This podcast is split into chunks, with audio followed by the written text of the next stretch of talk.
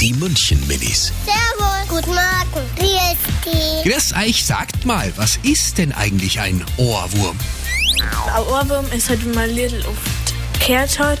Und wenn es vielleicht ein ein Schinsel ist, dann singt man es ja immer wieder und dann entsteht halt der Ohrwurm. Ich musste ständig dieses Lied singen.